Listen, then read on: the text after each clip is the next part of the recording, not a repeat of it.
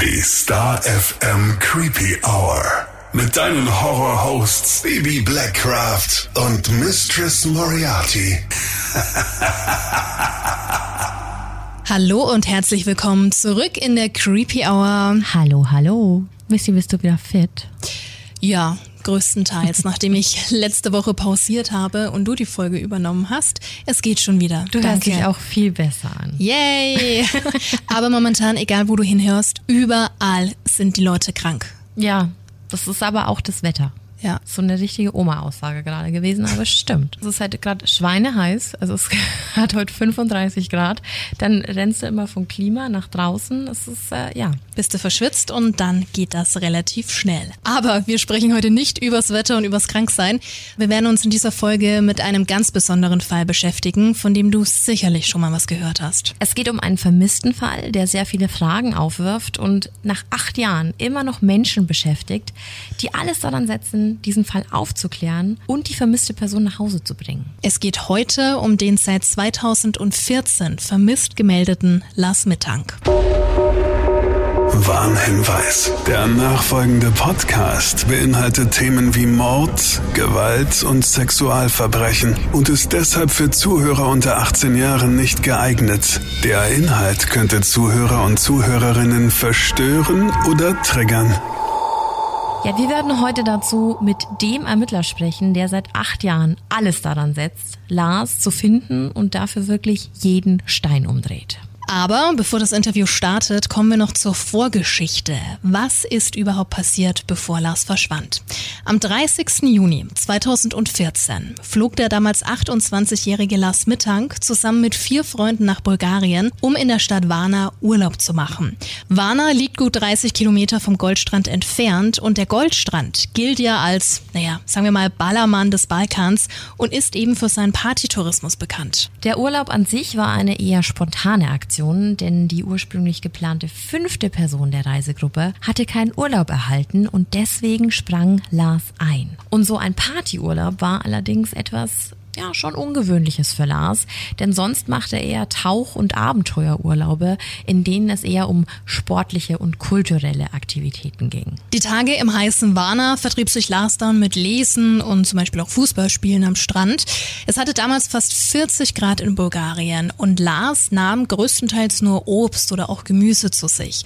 Ob das später dann ein wichtiger Ansatz für Theorien zu Lars Verschwinden ist, das klären wir später nochmal. Dann kam es zu einem Vorfall. Am Abend des 5. Juli machte sich die Gruppe um Lars auf in eine Bar, um dort die WM 2014 zu verfolgen. Lars hatte sehr viel Spaß und wurde den Abend über auch etwas angetrunken, was zur Folge hatte, dass er zu Späßen aufgelegt war. Er vertauschte zum Beispiel die Tischflaggen, welche die Bar für die jeweiligen Gäste aufgestellt hatte. Eigentlich ein harmloser Spaß, aber ein paar Bayern-Fans fanden es nicht so witzig. Bevor die Situation eskalieren konnte, wurde Lars aber von seinen Freunden aus der Konfrontation gezogen und die Stimmung beruhigte sich auch relativ schnell wieder. Als Lars und seine Freunde dann die Bar nachts wieder verließen, hatten einige von ihnen Hunger. So eine Situation, die jeder von uns kennt, und wollten einen Abstecher zu McDonalds machen. Dieser McDonald's allerdings war keine typische Filiale, wie du es jetzt von hier kennst, mit vielen Sitzmöglichkeiten und so weiter. Und da Lars sowieso kein Fastfood mochte, entschloss er sich den Weg zum Hotel bereits vorzulaufen und trennte sich von seiner Gruppe. Am nächsten Tag erzählte Lars dann seinen Freunden, was passierte. Auf dem Weg zum Hotel wurde der angetrunkene Lars nämlich geschlagen. Er hatte die Vermutung, dass die Typen aus der Bar jemanden für Geld angeheuert haben, um sich an ihm zu rächen. Bestätigt wurde das aber nie. Es wäre durchaus denkbar, dass Lars eine falsche Person angesehen oder jemanden durch was auch immer verärgert hat. Fakt ist aber, dass er einen Schlag aufs Ohr kassiert hat und über Ohrenschmerzen klagte. Nachdem die Schmerzen am 6.7. immer noch anhielten und das Gehör von Lars beeinträchtigt war, beschloss er an diesem Tag einen Arzt am Goldstrand aufzusuchen. Als er dies tat, erhielt er die Diagnose Trommelfellriss und den Hinweis, er solle damit ins Krankenhaus. So wäre nämlich keine Flugreise möglich. Lars folgte dem Rat, da er in seinem Job im Kraftwerk auf sein gutes Gehör angewiesen war und nichts riskieren wollte. Nach Rücksprache mit seinen Freunden bestand er darauf, am 7.7. noch in Bulgarien zu bleiben und ins Krankenhaus zu fahren, anstatt mit den anderen zum Flughafen. Er hatte anders als seine Mitreisenden noch eine weitere Woche Urlaub und wollte sich nach der Behandlung und dem Aufenthalt im Krankenhaus vom ADAC nach Hause bringen lassen. Lars wollte natürlich nicht, dass seine Freunde auf ihn warten mussten und somit den ersten Arbeitstag verpassten. Während seine Freunde also zum Flughafen fuhren, ließ sich Lars von einem Taxifahrer ins St. Anna Krankenhaus bringen. Dort kam er dann zu einem Arzt, der ihn nur sehr schlecht verstand oder ihn nicht verstehen wollte. Lars beschrieb es seiner Mutter später am Telefon mit den Worten, der Arzt hat mich verhöhnt. Und das Einzige, was der Arzt letztendlich tat, war, Lars ein Rezept in die Hand zu drücken. Er verordnete ihm 20 Tabletten des Medikaments Cefzil 500, ein Antibiotikum mit dem Wirkstoff Cefprofil welcher in Deutschland gar nicht zugelassen ist. Lars stieg anschließend also wieder in das Taxi, das auf ihn draußen gewartet hat, und ließ sich zu einer Apotheke fahren. Dort hatte man nur ein Blister A10 Tabletten des Medikaments vorrätig und so musste Lars sich in eine weitere Apotheke fahren lassen, um dort nochmals einen weiteren Blister abzuholen, also ohne Verpackung, ohne alles. Anschließend bat er den Taxifahrer dann darum, ihn in ein günstiges Hotel zu bringen. Und so landete Lars dann im Hotel Color in einem ja eher zwielichtigen Viertel Warnas. Beim Einchecken musste Lars seine Kreditkarte vorzeigen. Diese wurde dann von einem Angestellten des Hotels kopiert, was Lars so nicht kannte und ihn misstrauisch werden ließ. Er holte sich dann noch ein Wasser an der Hotelbar und nahm direkt dort zwei von den verschriebenen Tabletten ein. Dann meldete er sich mehrfach per SMS und Anrufen bei seiner Mutter Sandra. Zuerst bat er darum, seine Kreditkarte sperren zu lassen, da ihm das Kopieren der Karte beunruhigte. Er versicherte seiner Mutter, dass er noch genügend Bargeld einstecken hatte, es also kein Problem wäre. In weiteren Anrufen bei seiner Mutter erklärte Lars dann, dass irgendetwas in diesem Hotel nicht stimmte. Er erklärte ihr dann gegen drei Uhr nachts, dass er dort unbedingt raus müsse. Und genau das tat er. Er verließ das Hotel und rief seine Mutter erneut an. Er flüsterte, dass er von drei bis vier Männern verfolgt werde und sich gerade etwas höher gelegen verstecke. Aus Angst, ihren Sohn durch Anrufe zu verraten, wartete sie auf weitere Nachrichten. Lars schrieb ihr dann auch zwei SMS und fragte, Zef Ziel 500, was ist das? Gegen 5 Uhr dann hielt Lars ein besetztes Taxi an. Die Sozialarbeiterin, die bereits im Taxi saß, war damit einverstanden, dass Lars mitfahren durfte und dass man ihn zum Flughafen brachte. Er sah sehr mitgenommen aus und hatte seine Adidas Trainingstasche bei sich, trug zu diesem Zeitpunkt ein gelbes T-Shirt, dunkle Bermuda-Shorts und weiße Adidas-Turnschuhe. Als er dann gegen 6 Uhr morgens am Flughafen ankam, rief Lars erneut bei seiner Mutter Sandra an und war hörbar erleichtert, nun endlich in Sicherheit zu sein. Da Lars Angst hatte, nicht fliegen zu dürfen, buchte ihm seine Mutter bereits in der Nacht einen Flug und auch ein Busticket zurück nach Deutschland. Da Lars Akku sich dem Ende neigte, sagte ihm seine Mutter, er solle sich die Daten für die Verbindungen händisch aufschreiben. Außerdem empfahl sie ihm, noch vor seinem Flug den Flughafenarzt aufzusuchen. Durch ein Gespräch am Flughafen mit einem Herrn aus Bayern wurde Lars auf die Möglichkeit von Western Union aufmerksam gemacht. Er erklärte seiner Mutter am Telefon, dass sie ihm über dieses Verfahren bitte nochmal Geld schicken sollte, nannte dabei aber keinen konkreten Betrag. Seine Mutter kam der Bitte Bitte dann sofort nach und schickte Lars 500 Euro. Dieses Geld sollte Lars aber nie abholen. In weiteren Telefonaten merkte Lars dann immer wieder an, dass sie ihn nicht fliegen oder fahren lassen werden. Seine Mutter versuchte Lars dann zu beruhigen und als er anmerkte, dass er ganz dreckig von der Nacht sei, meinte seine Mutter noch, er solle sich vor dem Arztbesuch kurz auf der Flughafentoilette waschen. Lars rief dann nochmal bei seiner Mutter an. Sie hörte aber nur Wasser rauschen und ging davon aus, dass sie ihr Sohn aus Versehen nochmal angerufen hatte. Auf den Überwachungskameras sieht man dann, wie Lars das Zimmer des Flughafenarztes betrat. Was in dem Zimmer aber geschah, ist bis heute nicht wirklich geklärt. Es heißt, dass irgendwann ein weiterer Mann das Zimmer betreten habe, in dem Lars sich gerade durchchecken ließ.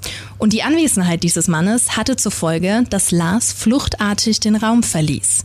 Seinen Rucksack samt Wertgegenständen ließ er im Arztzimmer. 40 Minuten nach Lars Ankunft in diesem Arztzimmer zeigten die Überwachungskameras dann, wie er panisch aus diesem Zimmer flüchtete und die Flughafenhalle durchquerte. Auf den Aufnahmen ist zu sehen, dass Lars nach draußen und nach links lief.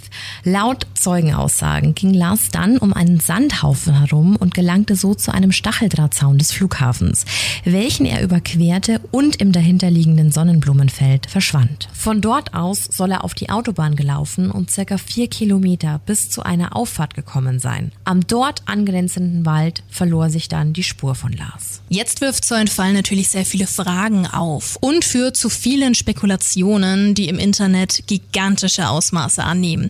Und damit wir hier nichts erzählen, was nicht der Wahrheit entspricht, haben wir uns heute jemand ganz Bestimmtes eingeladen. Jemanden, der seit acht Jahren alles daran setzt, herauszufinden, was in Warna passiert ist und der Lars nach Hause bringen will. Wir begrüßen den Ermittler Rainer. Hallo Rainer. Hallo. Hallo. Vielen Dank, dass du dir heute die Zeit für uns nimmst, um mit uns über Lars zu sprechen. Immer gerne. Wenn solche Sachen sind, sind wir gerne dazu bereit, äh, Gespräche zu führen, damit auch ja alles richtig erzählt wird, damit auch die Familie sagen kann, da gibt es keine Fehler, damit alles sauber läuft. So muss es sein. Ja, Rainer, wir haben gerade über den Ablauf vor dem Verschwinden gesprochen. Kannst du uns als allererstes mal verraten, was in den Tagen und Wochen nach dem Verschwinden von Lars unternommen wurde, um ihn zu finden und wann er angeblich dann nochmal gesehen wurde? Also direkt nach dem Verschwinden von Lars wurde erstmal ähm, über die Botschaften in Bulgarien von der Mama selber von Sandra alarmiert, auch eine Suchmeldung rausgegeben. Die deutsche Polizei wurde verständigt. Es war dann auch so, dass die deutsche Polizei sich eine DNA geholt hat aus der Wohnung von Lars, um dann auch das DNA-Profil bestimmen zu können. Im Falle einer ja, Tötung oder ähnlichem, wenn er tot gefunden worden wäre. Wir haben dann wenige Tage später erfahren, dass der ehemalige Vorarbeiter von Lars, der mit ihm zusammen in einem Kraftwerk gearbeitet hat in Norddeutschland, dass der gerade in Bulgarien ist, nicht weit von Warna entfernt. Das waren, glaube ich, so um die 200 Kilometer. Und der ist dann tatsächlich zum Flughafen nach Warna gefahren mit seiner Frau, die Bulgarin ist, und hat sich dort als Vater von Lars vorgestellt, um dann tatsächlich mal Antworten zu kriegen, weil er wusste, er kriegt sonst keine Antworten. Da wurde er aber auch schon abgewiegelt. Dann äh, kam es aber relativ schnell dazu, dass eine Facebook-Seite gegründet wurde, dass eine Internetseite ins Leben gerufen wurde, beziehungsweise auch das versucht wurde, bei Interpol eine Suchmeldung raufzukriegen auf die Seite. Und dann kam die Initiative ungefähr eine Woche bis zwei später von der eigenen Firma für die Lars gearbeitet hat, dass alle Mitarbeiter, alle Kollegen von Lars Urlaubstage von sich selber gesponsert haben, um mit der Firma zusammen einen Privatermittler zu beauftragen, der dann letztendlich nach Bulgarien geflogen ist und dort die ersten Ermittlungen angestellt hat. Das ist aber eine sehr nette Geste von der Firma gewesen. Nicht selbstverständlich, ja. ja. Beim besten Willen nicht, da habt ihr recht. Ja.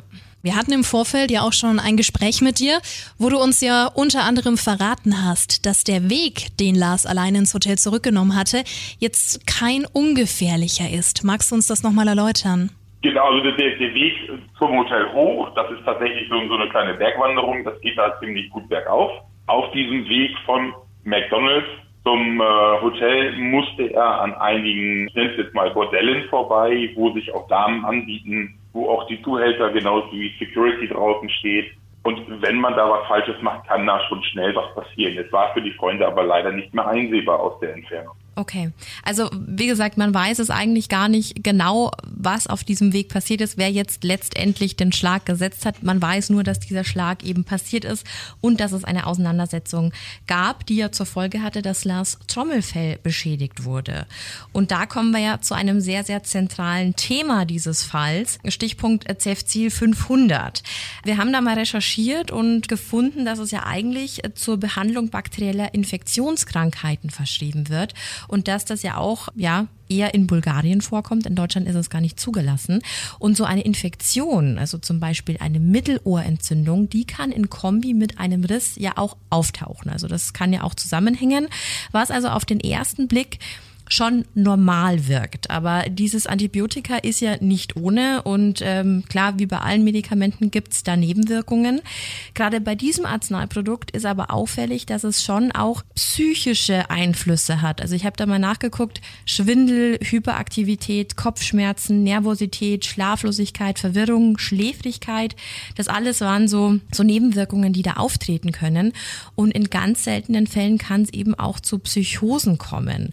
Und du als Ermittler hast da sicherlich ganz viel drüber recherchiert. Was kannst du uns denn darüber sagen? Nachdem ich erfahren habe, dass Lars Testziel 500 genommen hat, habe ich mir die Originalpackungsbeilage 2014 aus der Apotheke geben lassen und habe die von einer Dolmetscherin übersetzen lassen. Da stand zu dem Zeitpunkt, das mag jetzt vielleicht ein bisschen anders sein, kann Halluzinationen auslösen, an erster Stelle. Das werte ich jetzt so wie bei uns in Deutschland. Ich sage jetzt mal, in einem Produkt ist Zucker drin wenn Zucker am meisten drin ist, dann ist es auch an erster Stelle. Mhm. So habe ich das damals gewertet, so werte ich das auch heute noch. Es kann sich in der Zeit in der Pharmaindustrie in Bulgarien viel getan haben, aber 2014 war es so, dass das Ziel auch bei den Bewohnern oder bei den Einheimischen in Bulgarien ja schon fast verteilt wurde wie Smarties. Oh. Das muss man tatsächlich leider so sagen. Hat man eine Entzündung oder ist irgendwas anderes im Argen, nimmt es das Ziel, das wird schon gehen. So wie bei uns sage ich jetzt mal die Aspirin. Mhm. Das, das kann man so tatsächlich vergleichen. Wir haben uns danach auch mit einigen Ärzten zusammengetan, mit erstklassigen Kriminalpsychologen, mit normalen Psychologen und so weiter, die uns dann auch gesagt haben, es kann, wenn das tatsächlich so ist, dass er die Tabletten genommen hat, wovon wir sehr stark ausgehen, weil Tabletten gefehlt haben, kann es in Kombination mit dem Anschwellen des Gehirns, mit dem Druck auf dem Ohr durch den Trommelfellriss, sein Trommelfell war regelrecht perforiert, so hat der Arzt das beschrieben, aus dem St. Anna Krankenhaus, kann das in Kombination definitiv zu einer Psychose kommen oder zu einer sogenannten retrograden Amnesie. Die Wahrscheinlichkeit ist höher denn 70 Prozent. Und da haben die Ärzte ganz klar gesagt, er kann dadurch vielleicht sogar nicht mehr wissen, wer er ist oder er kann sich an gewisse Teile aus seinem Leben nicht mehr erinnern. Kann aber auch sein, dass er sich einfach nur nicht mehr erinnern kann, wie er sich die Schuhe zubindet. Das weiß man nie, wie sowas letztendlich aufs Gehirn von jemandem schlägt und dann auch letztendlich auch auf die Psyche geht. Ist es auch über so lange Zeit möglich? Also es sind ja jetzt acht Jahre vergangen, also könnte dieser Zustand so lange anhalten? Mir ist ein Fall bekannt von einem Amerikaner, der in einer Psychose hängen geblieben ist und knapp über 50 Jahre in dieser Psychose gesteckt hat, bis er an den Punkt gekommen ist, dass er in Anführungsstrichen wieder einen Triggerpoint hatte, dass er sich wieder zurückerinnert hat und dann war er wieder auf den Stand eines 16-Jährigen. Wow. Alles, was er in der Zeit gemacht hat, erlebt hat, umgesetzt hat, an das konnte er sich nicht mehr erinnern, weil er sich allein durch die Psychose mit dem, was er wieder neu aufgebaut hat und alles weitere sich in einer anderen Region aufgebaut hat, anders gekapselt wurde und dementsprechend leider dann wieder komplett in Anführungsstrichen ausgelöscht war. Da arbeiten die Ärzte heute noch daran, das wieder auf die Reihe zu kriegen, ihn wieder dahin zu kriegen, dass er versteht, dass die Frau, die daneben ihm sitzt, tatsächlich auch seine Frau ist und dass er tatsächlich jetzt einfach mal fast 51 Jahre älter ist. Das ist gruselig. Super unheimlich. Wow. Wir haben ja auch schon gehört, dass Lars im Urlaub sehr wenig gegessen hat. Ist denn ja auch zum Beispiel was zu Vorerkrankungen bekannt oder gibt es da eventuell in Kombi aus Vorerkrankung und Medikament irgendwelche Nebenwirkungen nochmal, die interessant wären? Ich habe die komplette Familiengeschichte von Lars und seiner Familie mir angeguckt. Er ist in äh, keinem Punkt psychisch vorbelastet. Das muss ich tatsächlich so sagen, wie es ist. In der Familie herrscht eine ja, gesundheitliche Stimmung, die einfach fast schon sehr gut ist. Das Einzige, was in dieser Familie vereinzelt vorkommt, ist Krebs. Und da muss ich dazu sagen, Lars hatte, glaube drei oder vier Monate vor seinem Urlaub durch seine Arbeit einen Gesundheitscheck. Und in diesem Gesundheitscheck kam einfach raus, dass nichts ist. Also, dass er topfit ist, dass er super Augen hat, dass er ein super Gehör hat, dass er körperlich auch sehr fit ist, weil er regelmäßig joggen gegangen ist, Inliner gefahren ist, Fußball gespielt hat wie ein Bekloppter, weil die sich teilweise in den Mittagspausen noch hingestellt haben und Fußball gespielt haben oder er an seinen freien Tagen irgendwo auf einem Platz in Wilhelmshaven, weil er ja in Wilhelmshaven gewohnt hat, gegangen ist und Leute gesucht hat, die mit ihm spielen. Er war körperlich sehr, sehr fit. Was man ihm auch anzieht, ja. Was ja dann vielleicht auch dafür spricht, wenn es einfach heiß war, dass er einfach wenig gegessen hat, weil er eben so ein sportlicher Mensch ist und deswegen einfach bei der Hitze nicht so viel essen wollte. Aber ich glaube, da legen ganz viele ja immer so einen Fokus drauf, dass er einfach wenig gegessen hat zu dieser Zeit. Aber vielleicht lag es wirklich nur am Wetter. Das ist der eine Punkt. Das, das, es war ziemlich warm in der Zeit. Zum anderen haben sie ziemlich viel Flüssignahrung zu sich genommen, muss ich so sagen. Ja. Aber der andere Punkt war ganz einfach, er ist auch sehr viel an gewisse Obststände gegangen in Strandnähe und hat sich dort Obst gekauft. Zudem muss man dazu sagen, ist er nicht der Typ, der, wie seine Freunde es gemacht haben, an das Buffet geht, äh, sich den Teller bis Oberkante Unterlippe vollkippt, das dann leer schaufelt und dann noch zwei oder dreimal hingeht. Und ich habe den Verdacht, und ich kann es auch nachvollziehen, dass ihm das Essen in dem Hotel nicht geschmeckt hat. Weil äh, Bulgaren, äh, eigentlich das, das traditionelle bulgarische Essen ist sehr fleischhaltig, sehr fettig. Das, was sie in den Hotels aber bringen, ist dann mal äh, panierter, frittierter Weißkäse, also viel frittiert, sehr unschön. Also ja, ich habe dort schon im Fünf-Sterne-Hotel gewohnt und ähm, ich bin trotzdem jeden Tag woanders essen gegangen, weil okay. das Essen in dem Fünf-Sterne-Hotel nicht auszuhalten war. Das äh, sagt viel, viel aus, ja. ja. Ja, wir wollen einfach diese ganzen, es gibt einfach so viele Spekulationen im Internet, äh, die man da ja einfach mal aufräumen kann oder einfach mal sagen kann, hey, einfach mal entspannt bleiben, kann vielleicht den oder den Hintergrund haben. Ne? Aber wie ist es denn jetzt rein theoretisch mit den Tabletten? Weil es war ja nicht so viel Zeit zwischen er bekommt die Tabletten und Lars verschwindet. Ist es denn überhaupt machbar mit der Menge an Tabletten, die er zur Verfügung stehen hatte, dass so ein Effekt mit Nebenwirkungen auftritt? Also kann sowas rein theoretisch auch schon ab der ersten Tablette das auslösen? Äh, ja, kann es. Zudem ähm, ist Lars Deutscher. Und ich als Deutscher habe von Anfang an beigebracht bekommen, nimmt man Antibiotika oder Entzündungshemmer, nimmt man beim ersten Mal gleich zwei. Und das hat er auch gemacht. Sandra kann sich noch daran entsinnen, wie sie die Blister, das heißt, so heißt ja die Verpackung, wo die Tabletten drin liegen, an dem Zettel geheftet waren am Flughafen. Da kann sie sich noch sehr gut daran erinnern, dass halt eben aus diesem Blister auch drei Tabletten fehlten. Das heißt, er hat abends zwei Stück genommen, als er im Hotel Color angekommen ist. Das hat er auch an der Bar gemacht. Das hat uns auch der Rezeptionist und gleichzeitig Barmann erzählt, dass er halt eben nach einem Glas Wasser gefragt hat, das bekommen hat und Tabletten genommen hat. Das heißt, er hat zu dem Zeitpunkt direkt, nachdem er die in der Apotheke bekommen hat und im Hotel angekommen ist, direkt zum Start zwei Stück genommen und er muss am Morgen wieder eine nachgeschmissen haben. Hm. Ja, das ist dann schon viel. Dann muss man sich natürlich überlegen, bei den Nebenwirkungen, die ihm natürlich auch nicht bekannt waren, weil die äh, Packungsbeilage nicht vorhanden war bei ihm, weil er einfach nur lose Blister bekommen hat aus der Apotheke. Hm total unüblich und unvorstellbar. Ne? Also bei ist uns jetzt zumindest. Ja. Das ist in Bulgarien normal. In Bulgarien ist es auch normal, zum Beispiel, dass man mit einer leeren Flasche zu einer Apotheke geht und sagt, man möchte Sonnenschutzcreme, Level 50. Dieser geht mit seiner Flasche nach hinten ins Lager und füllt dir dann deine Flasche entsprechend voll. Okay, also du musst immer darauf vertrauen, dass der Apotheker gerade das Richtige tut. Richtig. Mhm. Der, auf den Schuh bin ich schon gekommen, weil äh, der Apotheker hatte keine Sonnenschutzcreme mehr da und hat mir normale Nivea-Creme in verflüssigter Form Nein. in die Flasche getan. Ich habe mich damit eingeschmiert. Ich habe drei Stunden am Strand gelegen, habe mich schön in der Sonne gewälzt und war danach hochgradig verbrannt.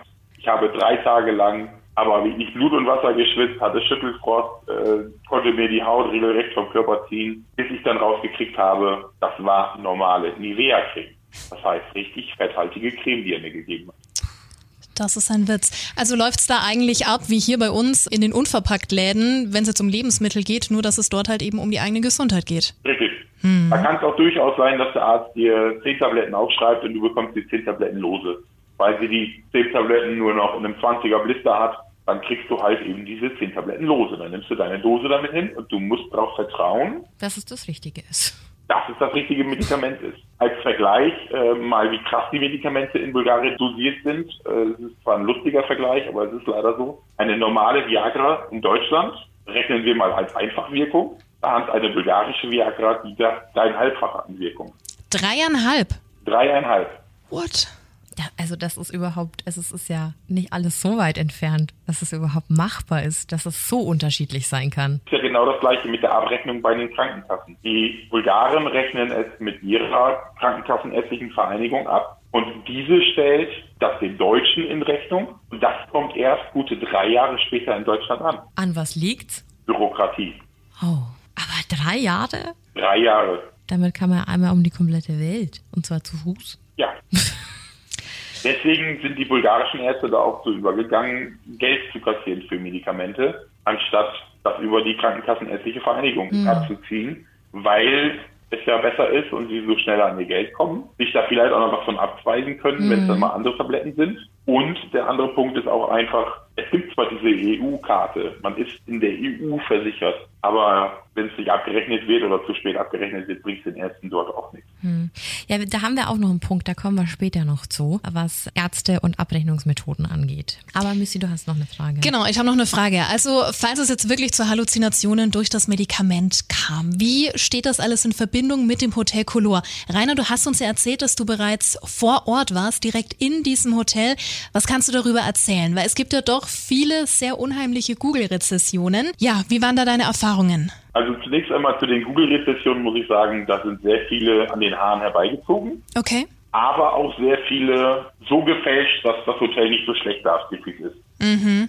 Also das ist tatsächlich ein zweischneidiges Schwert, so wie immer überall bei allen Bewertungen. Das Hotel hat einen großen Nachteil. Das Hotel ist extremst hellhörig. Ich kann aufgrund eines Rohres, was links in dem Hotel läuft und rechts in dem Hotel läuft, also insgesamt sind zwei Rohre, die von unten nach oben hochlaufen, kann ich im dritten Stock auf der rechten oder linken Seite des Hotelflurs in den Zimmern immer noch hören, was unten in der Lobby oder unten in der Bar gesprochen wird. Plus die Wände, die dort sind, muss man sich nicht vorstellen wie bei uns, dass es jetzt eine dicke Regipsplatte ist, dann auch Dämmung dazwischen ist und dann wieder eine Platte kommt, wo ein paar Steckdosen drin sind. Das sind äh, zwei Platten, die aufeinander geschraubt sind, ein bisschen Holz dazwischen und das war's. Du hast es ja mit deinem Kollegen selbst ausgetestet, ne? Richtig, genau. Mein Kollege ist äh, unten an der Bar geblieben, ist dann auch zwischenzeitlich rübergelaufen zur Rezeption. Also die Rezeption und die Bar sind unten in der Gesamtlobby und von da aus bauen sich dann immer drei Etagen auf.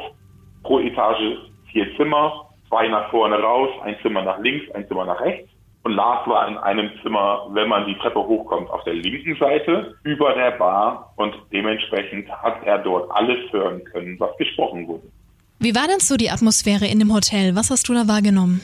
Es ist kein schönes Hotel. Es äh, ist auch eine Leichtigkeit, dort sich eine Prostituierte zu bestellen oder andere Sachen aufs Zimmer geliefert zu kriegen. Es ist in keinem schönen Viertel. Das muss man tatsächlich so sagen. Es ist auch nicht sehr sauber. Es ist sehr, sehr altbacken. Dadurch, dass es so hellhörig ist, würde auch ich da drin keine Nacht verbringen wollen.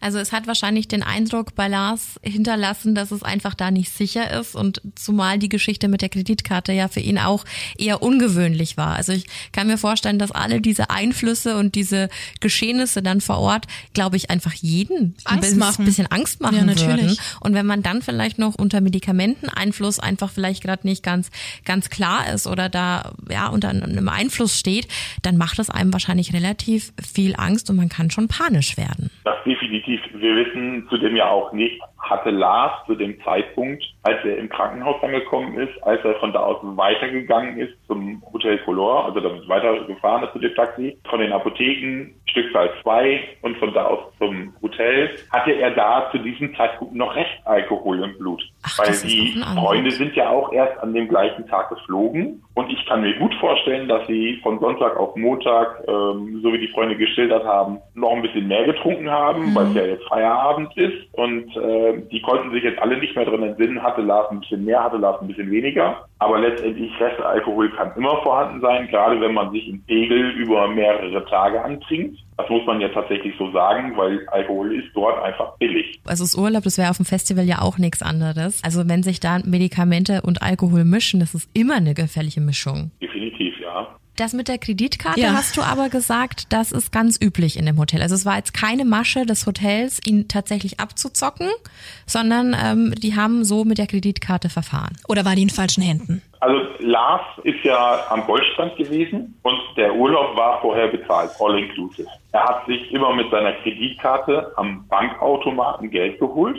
Darüber haben wir auch alle Belege. Und somit hat, ist er nie mit anderen Leuten in Berührung gekommen, die seine Kreditkarte in die Hand bekommen haben. Es ist aber in Bulgarien, wenn man etwas mit Kreditkarte bezahlt, gang und gäbe, dass diese mit Blaupause kopiert wird über dieses alte Blaupausenverfahren. Jedoch muss man dazu sagen, das passiert nur, wenn dieses Hotel oder der Laden, wo man sich was kaufen möchte, wo man was bezahlen möchte, naja, äh, nicht modernisiert. Und das hat das Hotel Color gemacht und das war ganz normal. Es sind auch im Nachhinein keine schrägen Abbuchungen auf der Kreditkarte von Lars gekommen.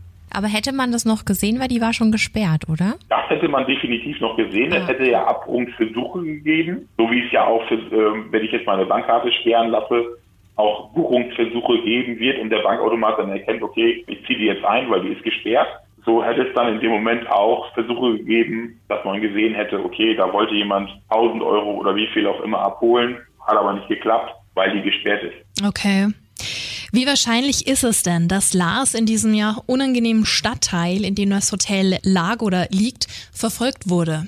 Das ist leider sehr wahrscheinlich. Man muss dazu sagen, also er kommt aus dem Hotel rausgelaufen, hat die Möglichkeit nach links oder nach rechts zu gehen. Die Navigations-App sagt einen, wenn man den Flughafen eingeben würde, laufe nach links. Lars hatte aber ja kein Smartphone dabei, sondern einen alten Knochen, weil er sein neu gekauftes Handy zu dem Zeitpunkt nicht mit in Urlaub nehmen wollte, weil, damit ihm das nicht geklaut wird. Er hatte dort damals äh, gerade zwei, drei Monate sein erstes Smartphone.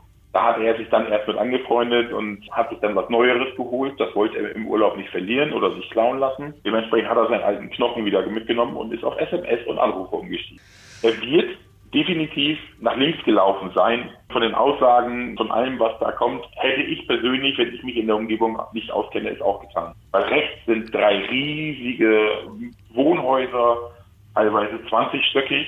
Das ist dann mehr Richtung Innenstadt und er wusste, der Flughafen liegt am Ende der Stadt. Das heißt, er ist geradewegs in den Ortsteil Vana Maxuda gelaufen und in diesem Ortsteil Vana Maxuda leben ja sind die Roma aber nicht äh, legal, sondern illegal. Dort sind illegale Hüttenhäuser gebaut worden, die jetzt nach und nach von der Stadt Varna, vom Land Bulgarien, von der Regierung geräumt wurden und äh, wieder beiseite geschafft wurden. Weiß nicht, wie viel da noch von existiert, weil ich durch Corona leider nicht dorthin reisen konnte, um mir da wieder einen Überblick zu verschaffen. Aber zu dem Zeitpunkt, wo ich das letzte Mal da war, das war Beginn Corona, war schon ziemlich viel, was abgerissen wurde, was beiseite geschafft wurde, was umgesiedelt wurde. Es war also kein sicheres Viertel, also schon eher, Nein. okay. Ich, auch wenn ich äh, großkräftig bin und mich zu wehren weiß, laufe in Warna Maxuda definitiv nur mit Waffe. Mhm. Okay. Also ist es wahrscheinlich, dass Lars dann schon aufgefallen ist in dieser Gegend und das mit dieser drei bis vier Männer verfolgen mich ähm, Aussage nicht Einbildung sein konnte, sondern dass es schon tatsächlich die Wahrheit war. Das ist durchaus sehr wahrscheinlich, ja, muss man tatsächlich so sagen. Ich kann ein Beispiel nennen. Ich bin mal mit einem Kamerateam vor Ort gewesen. Wir haben nur an dem Fuß des Berges von Vanna Maxuda gestanden, haben die, ich nenne es jetzt mal Favelas, die Buden gefilmt und es dauerte keine zwei Minuten, da sind welche mit einer Machete auf uns zugekommen und haben uns verjagt oder haben versucht, uns zu verjagen. Ganz schreckliche Vorstellung, dass wenn du eh schon in diesem Mindset bist, dass du dich gerade bedroht fühlst und dann noch auf die Straße gehst und dann wirklich verfolgt wirst, also dass es sich alles so vermischt, eine ganz unheimliche Vorstellung, äh, was Lars da wahrscheinlich durchgemacht hat in dem Moment. Das auf jeden Fall. Ähm, es kommt halt immer eins zum anderen. Dann muss man, wenn man es wirklich von Anfang an nimmt, die Situation am Goldstrand, dass er welche aufs Ohr gekriegt hat. Hm. Ob er das jetzt nun provoziert hat, indem er irgendwo hingepinkelt hat, ob das tatsächlich das mit den Bayern war, dass die jemanden organisiert haben, die ihm welche aufs Ohr haben, was auch immer, das ist ja nur eine Aussage, die er getroffen hat, die wir nicht bestätigen oder verneinen können. Dann kommt man wieder zum ersten Arzt. Der erste Arzt ignoriert einen auf gut Deutsch gesagt, schickt einen ins Krankenhaus. Der zweite Arzt im Krankenhaus, so wie er es genannt hat bei seiner Mama, ja, verhöhnt ihn, macht sich lächerlich über ihn, wo Lars dann gesagt hat, hey, ich habe aber doch meine ADAC-Karte, ich bin äh, reisekrankenversichert, die holen mich ja ab, die bringen mich nach Hause. Genau das Gleiche. Dann in den Apotheken die komische Situation, dass die erste Apotheke nur eine gewisse Anzahl an Tabletten da hatte. 20 hat er verschrieben bekommen, 10 hatten sie da, haben ihm den ersten Lister gegeben. Er musste zur Apotheke Nummer 2 fahren, was ja auch nicht typisch ist, weil bei uns in Deutschland wird das dann einfach bestellt und wenn es da ist, kriegt man es und dann ist gut. Oder man fährt zu der nächsten Apotheke und kriegt es da komplett. Da haben sie sich tatsächlich die Sachen aufgeteilt. Das ist schon eine komische Situation. Dann die nächste Situation, dass er im Hotel das komische Gefühl hat, weil sein, seine Kreditkarte kopiert wird, der Blaupause, dass es dort so hellhörig ist, dass er dort durch die Nachbarn, die in den anderen Zimmern liegen, nicht zur Ruhe kommt, weil er vielleicht jemanden niesen hört oder reden hört oder husten hört, sich dann denkt, ich muss hier aus dem Hotel raus, sonst drehe ich noch durch. Dann nachts um drei aus dem Hotel rausgeht. Es ist draußen düster. Es ist eine dunkle Gegend. Es ist wenig an Straßenbeleuchtung vorhanden. Und dann in das Viertel Wanner Maxuda läuft mit einer Adidas-Tasche auf dem Rücken, äh, mit einem Kissen dazwischen, mit allem drum und dran und so 100% nach Tourist aussieht. Mhm dann ist er in Wanner Maxuda einfach die Zielscheibe Nummer eins. Also Worst Case, es wurde von Station zu Station immer unangenehmer. Ja, also bei, bei uns sagt man, äh, das Fass hat sich gefüllt mit Wasser und irgendwann war der Punkt erreicht, dass das Fass übergelaufen ist und in dem Fall gehe ich davon aus, dass die Situation wirklich am Flughafen das Fass zum Überlaufen gebracht hat. Noch ganz kurz. Ist es denn normal, dass man, wenn man jetzt äh, zu einem Taxifahrer einfach ganz random in Warna sagt, bring mich bitte zu einem billigen, günstigen Hotel, ist das Hotel Color eine Anlaufstelle oder war das eher seltsam, dass er einen offensichtlichen Touristen in diese Ecke von Warna gebracht hat? Wenn er jetzt zum Beispiel an äh, einen anderen Taxifahrer gekommen wäre, dann hätte der andere Taxifahrer ihn zu einem anderen Hotel gebracht. Die Taxifahrer intern haben mit den Hotels Abmachung, mhm. wie es hier in Deutschland ist, zum Beispiel auch mit Bordellen. Die Taxifahrer werden an dem Umsatz, wenn sie dort einen Touristen hinbringen oder wenn sie dort einen Bulgaren hinbringen, weil er sagt, bring mich in ein Hotel und er sagt, das ist ein gutes Hotel, werden die dann beteiligt an dem Ganzen, was dort verdient wird in dem Okay. Also hätte vieles vielleicht anders laufen können. An vielen Punkten wahrscheinlich. Ja. Definitiv, ja. Der beste Punkt wäre gewesen, wenn der Arzt ihn im St. Anna Hospital aufgenommen hätte, gesagt hätte, okay, alarmiere deine Krankenversicherung, deine Reisekrankenversicherung, wir regeln das hier, wir behandeln dich jetzt mit Antibiotika, du bleibst über Nacht hier, wir kriegen es eh bezahlt und dann ist gut. Ja. Der Arzt hat am Ende uns versucht zu erzählen, er hätte Lars eine OP angeboten, was für einen Trommelfellriss absolut untypisch ist. Es wäre nur so gewesen, wenn das Trommelfell wirklich komplett zerstört gewesen wäre und nichts mehr vorhanden gewesen wäre. Dann hätte man eine OP angesetzt, aber die werden nur im allergrößten Notfall einen Touristen in Bulgarien operieren. Hm. Trotzdem immer sehr viele komische Situationen an vielen verschiedenen Stellen. Aber die wohl seltsamste Situation ist dann am Flughafen passiert. Kannst du uns da mal was erzählen, was in dem letzten Telefonat zwischen Lars und Sandra passiert ist, was er da erzählt hat? War das der Moment, als er auf der Flughafentoilette war und sie Wasser gehört hat oder gab es da noch ein Telefonat zwischendurch? Lars ist dann dem Taxifahrer aus dem, als er aus dem Hotel raus ist, morgens gegen kurz vor fünf vors Taxi gesprungen und der Taxifahrer hatte einen anderen Fahrgast. Diese Dame ist Sozialarbeiterin in Bulgarien und hat sich dann erbarmt, Lars mit dem Taxifahrer zusammen äh, zum Flughafen zu bringen, obwohl sie gar nicht zum Flughafen musste. Dort hat Lars dann das Taxi bezahlt und ist um kurz vor sechs am Flughafen angekommen. Wir müssen uns jetzt einfach mal in dem Moment kurz vor sechs merken, also sechs Uhr morgens. Und dann hat er sich am Flughafen aufgehalten, hat Sandra Bescheid gegeben, hat äh, mit ihr telefoniert. Dann hat Sandra zu ihm gesagt, komm, mach dich mal eben frisch, geh mal auf Toilette. Das hat Sandra dann auch mitgekriegt, weil sein Handy, der alte Schinken, Sandra dann nochmal angerufen hat und Sandra dann Wasser plätschern hören hat im Hintergrund. Daraufhin haben die beiden kurz nochmal wieder miteinander telefoniert. Da hat Lars zu ihr gesagt, schick mir bitte Geld per Western Union. Ein Bayer, der hier in der Lobby war, hat mir erzählt, wie man das machen muss. Daraufhin hat Sandra sich an den Rechner gesetzt und hat ihm 500 Euro per Western Union auf seine Identifikationsnummer vom Pass geschickt, die er dann hätte bei Western Union vorzeigen müssen, um sein Geld zu bekommen. Er ist aber nie zu dem Punkt gekommen, dass er das Geld geholt hat. Dann haben die beiden kurz wieder miteinander telefoniert. Sandra wollte ihm die Western Union Daten per SMS schicken, wenn er sich nach dem Arzttermin wieder gemeldet hat. Daraufhin hat Lars gesagt, die lassen mich nicht fahren oder fliegen. Sandra hat sich leider nicht weiter nachgefragt. Lars ist ins Zimmer gegangen und ist 40 Minuten später aus diesem Zimmer wie ein Berserker rausgerannt, ist aber dann kontrolliert durch den Flughafen, aus dem Flughafen raus und ist dann seinen weiteren Weg gegangen. Dazu muss man aber sagen, er taucht laut dem Flughafen erst um 20 nach 8 auf den Videoaufnahmen vom Flughafen auf. Obwohl der komplette Flughafen kameraüberwacht ist. Beziehungsweise das sind die Aufnahmen, die uns vom Flughafen ausgehändigt wurden. Der bulgarischen und der deutschen Polizei ebenso. Aber was wissen wir denn von den Überwachungskameras vor Ort genau? Wie, wie kann das sein? Wir wissen laut den Überwachungskameras, dass er um 20 nach 8 ins Terminal gelaufen ist, jemanden gefragt hat, wie er zum Arzt kommt, dann ins Arztzimmer gegangen ist und 40 Minuten später wieder rausgelaufen ist. Aufgrund meiner Recherche weiß ich aber, er muss vorher schon in dem Café vom Flughafen gewesen sein, in so einem kleinen Bistro, weil er was zu essen in der Hand hatte, was es nur in diesem Café an diesem Flughafen gibt. Hm. Wo sind die Aufnahmen? Wer hat diese Aufnahmen gesehen? Wer hat diese Aufnahmen gelöscht? Da kann ich nur sagen, jemand vom Flughafen. Er ist ja auch auf Toilette beim Flughafen gewesen. Auch da, die Eingänge sind komplett kameraüberwacht. Die sanitären Anlagen sind nicht kameraüberwacht, aber die Eingänge sind komplett kameraüberwacht. Muss es ja eigentlich auch. Ist ein, ist ein europäischer Flughafen, der hat sich an europäische Richtlinien zu halten. Auch wenn er das nicht tut. Aber kommen wir mal genau zu diesem Moment, als Lars eben für 40 Minuten in diesem Behandlungszimmer war. Es gibt ja drei verschiedene Aussagen von diesem Arzt, wie es dazu kam, dass Lars dann so plötzlich aus diesem Zimmer gestürmt ist. Drei verschiedene Ansätze sind ja schon mal sehr, sehr komisch, weil äh, das klingt schon so, als würde irgendwas nicht stimmen, wenn man seine Aussage dreimal ändert. Was hast du denn da für ein Gefühl? Also welche Aussagen gab es da und äh, wo ordnest du welche Aussage ein? Also der Arzt aus diesem Arztzimmer, ich weiß nicht, ob ich den Namen nennen darf, aber er steht im Internet, Costa Kostov, hm. ist dort äh, leitender Arzt zu dem Zeitpunkt gewesen. Ob er es jetzt noch ist, ist mir gerade unbekannt.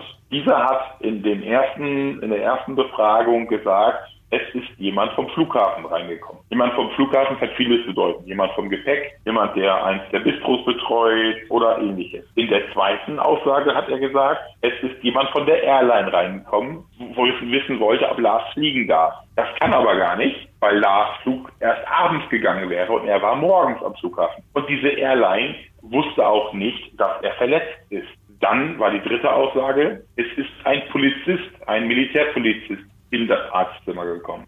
Keine dieser drei Aussagen können wir bestätigen oder verneinen, weil die Kameraaufnahmen fehlen. Es ist nur vorhanden, dass Lars in das Zimmer gegangen ist, die 40 Minuten drin war und dann aus diesem Zimmer rausrennt. Was anderes ist nicht bekannt. Der Arzt sagte dann, Lars hat diese Person gesehen, die dort reingekommen ist, egal ob jetzt Flughafen, Airline oder Polizist war, hat diese Person gesehen, weil die einfach ins Arztzimmer gekommen ist, was total untypisch ist und hat danach, nachdem die Person wieder weg war, gesagt, er müsste auf Toilette gehen, hat seine Reisetasche mit allem, was er dort hatte, stehen lassen, hat die Arzttür zugemacht und ist von da aus durch das Terminal gesprintet. Es haben ihm einige Leute hinterhergeschaut, haben geguckt, was ist das denn, was ist da jetzt los? Aber es hat sich keiner für interessiert, weil es hätte ja auch sein können, dass er im Taxi, was gerade weggefahren ist als Beispiel, mhm. seinen Ausweis vergessen hat. Mhm. Hätte ja auch sein können. Gehe ich aber nicht von aus. Aber jetzt mal eine ganz blöde Frage. Was macht man denn 40 Minuten in einem Behandlungszimmer von einem Flughafenarzt? Also musste er auf den Arzt warten bei 40 Minuten. Das ist schon eine sehr lange Zeit für eine,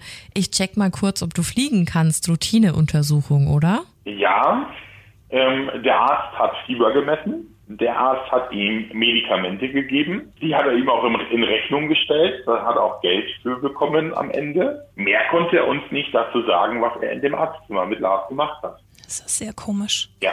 Also irgendwas passt da halt gar nicht zusammen. Wir haben in einer, in einer späteren Recherche einfach rausgekriegt, dass der Arzt nirgendwo anders arbeitet als am Flughafen. Das ist in Bulgarien sehr untypisch, weil ein bulgarischer Arzt, eine bulgarische Ärztin arbeitet meistens in einem Klinikum plus einer Praxis, entweder die eigene Praxis oder eine externe Praxis, um finanziell klarzukommen. Dieser Flughafenarzt arbeitet aber nur am Flughafen und hat auch wirklich nur im Sommer beziehungsweise in der Hauptsaison vom Goldstand Publikumsverkehr, weil dann sehr viele Flieger ankommen. Aber im Winter, ab Oktober, November bis ungefähr Mai, kommen einfach kaum Flieger rein. Einer pro Tag, zwei maximal, die aus Sofia, aus der Hauptstadt rüberfliegen um Bulgaren zum Beispiel, die in Sofia arbeiten, hin und her zu kutschieren. Also das heißt, Oder das jemand, Geld der nach nach Bulgarien kommt, um dort Urlaub zu machen oder dort wohnt oder ähnliches, der muss im Winter über Sofia nach Varna reisen. Es gibt dann keine Direktflüge mehr. Das Geld kann nur daher kommen. Und er kann nicht am Flughafen so viel verdienen. Ja. Wir wissen von seinem Tagesablauf so viel, dass er nichts anderes macht, außer arbeiten, in der Kneipe ist was trinken, was essen, nach Hause, freien Tag genießen oder wieder arbeiten gehen. Hm. Ihr habt ihn beschatten lassen, ne? Zwei Wochen lang. Er hat in der Zeit nichts gemacht und er hat uns auch nicht bemerkt. Irgendwas ist Aber da nicht koscher. Sind aus dem, es sind aus dem Jahr 2014 vermehrt Hinweise bei uns angekommen, dass bulgarische Ärzte zu dem Zeitpunkt, ich weiß jetzt nicht, ob es dieses Jahr auch so ist, die Patienten darum bittet, den Personalausweis oder den Pass auszuhändigen, damit sie den Namen aufschreiben können, weil sie den Namen nicht schreiben können, wenn man den nur ausspricht. Und dann schreiben sie den vom Pass ab, legen da irgendwelche anderen Sachen drauf und am Ende, wenn man gehen möchte und sagt, ich möchte gerne meinen Pass wieder haben, das kann es durchaus passieren, was auch in 2014 vermehrt vorgekommen ist, was, wovor auch das Auswärtige Amt per Reisedokument gewarnt hat, dass die Ärzte dann das Dokument einbehalten und Geld dafür fordern. Wenn man das Geld bezahlt, bekommt man seinen Pass oder sein Personalausweis nicht wieder. Wenn man den Pass und Personalausweis nicht wieder hat, wie soll man dann ausreisen? Also muss man zwangsläufig bezahlen. Wir haben, wir haben den Auszug auch gerade hier vom Auswärtigen Amt, das hätten wir auch aufgeschrieben gehabt. Wir waren dann so ein bisschen in Spekulation, ob dieses Geld, das Lars ja angefordert hatte, was ja dann letztendlich 500 Euro wurden, obwohl er die Summe ja nie genannt hat, ob die vielleicht dafür waren und haben uns das mal auf der Seite des Auswärtigen Amtes angeguckt und da steht unter medizinischer Versorgung in Bulgarien, ausländische Patienten haben in der Regel die Kosten für eine ärztliche Behandlung vor Ort in Bar zu bezahlen. Es wird darauf hingewiesen, dass die Kosten für die Medizin medizinische Behandlung von Ausländern relativ hoch sein kann. Es sollte auf jeden Fall auf Ausstellung einer formellen Rechnung bzw. Quittung bestanden werden. Am Goldstrand kann vermehrt festgestellt werden, dass Privatärzte, die ihre Praxen zum Beispiel in Hotels haben, sehr hohe Gebühren auch für einfache Behandlungen verlangen. Vereinzelt wird von den deutschen Ärzten auch über aufwendige und teure Fehldiagnosen und unnötige Behandlungen berichtet. Bei Nichtbezahlen wird mit Verhinderung der Ausreise und Passeinzug gedroht. In Einzelfällen werden Touristen durch Servicepersonal des Arztes oder zum Beispiel auch durch einzelne Hotelmitarbeiter bedrängt, die Rechnung zu begleichen und bei Ankunft in Deutschland sogar weiter mit Telefonanrufen belästigt. Erfragen Sie die Behandlungskosten nach Möglichkeiten im Voraus und wenden Sie sich in diesen Fällen bitte sofort an Ihren Reiseveranstalter und die Polizei. Das ist, was das Auswärtige Amt quasi weitergibt. Ähm, jetzt weiß ich aber von dir, du hast gesagt, 2014 stand das da aber noch gar nicht so. Nein, 2014 stand das in einer kürzeren Form, das auch ganz, ganz oben fett und rot markiert mit dem Hinweis, geben Sie bitte den Ärzten in Bulgarien nicht Ihre Reisedokumente, weil diese im Falle einer Behandlung durchaus einkassiert werden können und so weiter. Den genauen Wortlaut kriege ich jetzt nicht mehr zusammen, aber wir waren schockiert, als äh, Lars im Monat 7 verschwunden ist und dann im Monat 9 es vom Auswärtigen Amt veröffentlicht wurde. Aber jetzt mal wirklich blöd gefragt. Sagen wir mal, du bist in Bulgarien, du bist in der Situation, dass es dir gesundheitlich nicht gut geht, sitzt in diesem Arztzimmer, bist einfach nur groggy und möchtest Hilfe und lässt dich vielleicht überreden oder hast so Angst und wirst bedrängt. Denkst du wirklich, dass da viele Leute sagen, nein, ich pack meinen Ausweis nicht aus, behandelt mich einfach? Wie schätzt du das ein? Also ich brauche es nicht einschätzen, weil ich weiß von Fällen, da sind die Hotelmitarbeiter so weit gegangen, dass sie die Kunden eingesperrt haben in ihrem eigenen Zimmer. Ich weiß von einem Fall, dass der Arzt, wenn man ihn den Arzt nennen möchte, äh, beigegangen ist und die zweite Person K.O. geschlagen hat, die als Begleitung mit im Zimmer war. Ich weiß von einem Fall, in dem Fall tatsächlich in der Nähe vom Flughafen. Das heißt, es ist nicht auf Goldstadt bezogen, sondern auch auf Warna bezogen. Hm. Man muss Warna und die Goldstadt natürlich direkt voneinander trennen. Das sind 30 Kilometer Unterschied. Es ist eben einfach klar, Goldstadt gehört mit zu Warna, aber es ist ein Unterschied. Da weiß ich auch von einem Fall, dass der Arzt den Sicherheitsdienst reingerufen hat. Der Sicherheitsdienst sich mit dem Fahrer, mit dem Gast oder mit dem Patienten ins Auto gesetzt hat zu deren Unterkunft gefahren ist, das Zimmer durchwühlt hat, alles an EC-Karten, Kreditkarten kassiert hat, mit dem zum Automat gefahren ist, das Ding leergeräumt hat, soweit wie es ging, und dann ihn auf offener Straße einfach stehen lassen haben, die Karten durchgebrochen haben, den Pass einbehalten haben und dann abgehauen. Das sind vor allen Dingen nicht nur Stories, weil wir haben, nachdem die Personen sich bei uns gemeldet haben, von diesen Personen Flugtickets, Hotelbuchungsbestätigungen und so weiter angefordert. Haben uns dann auch im letzteren Fall zum Beispiel Kontoauszüge zeigen lassen, wie es Abbuchungen gegeben hat, wie oft und so weiter. Aber es gibt schon Übereinstimmungen. Also wenn man sich die, die Geschichte, was davor jetzt passiert ist, mal so genau anguckt, dann würde das mit Western Union Sinn machen. Warum hat er noch mehr Geld gebraucht? Weil er hatte zu Sandra ja vorher gesagt, als er noch im Hotel war, er hat noch Bargeld einstecken. Richtig. Und die Tatsache, dass er dann, also da muss ja vorher am, am Flughafen schon irgendwas passiert sein, aber wie hoch schätzt du die Wahrscheinlichkeit ein, dass er das Sandra nicht erzählt hätte? Das Problem ist, die Videoaufnahmen sind stark gekürzt und stark eingeschnitten. Der Zeitstempel, den dieses Video hat, der, dieser basiert auf einem Programm, was die uns mitgegeben haben.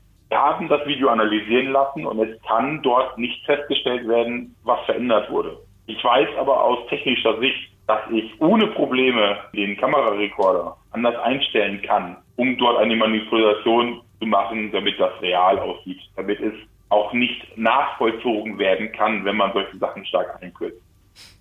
Was ist, wenn er nicht einmal beim Arzt war, sondern zweimal?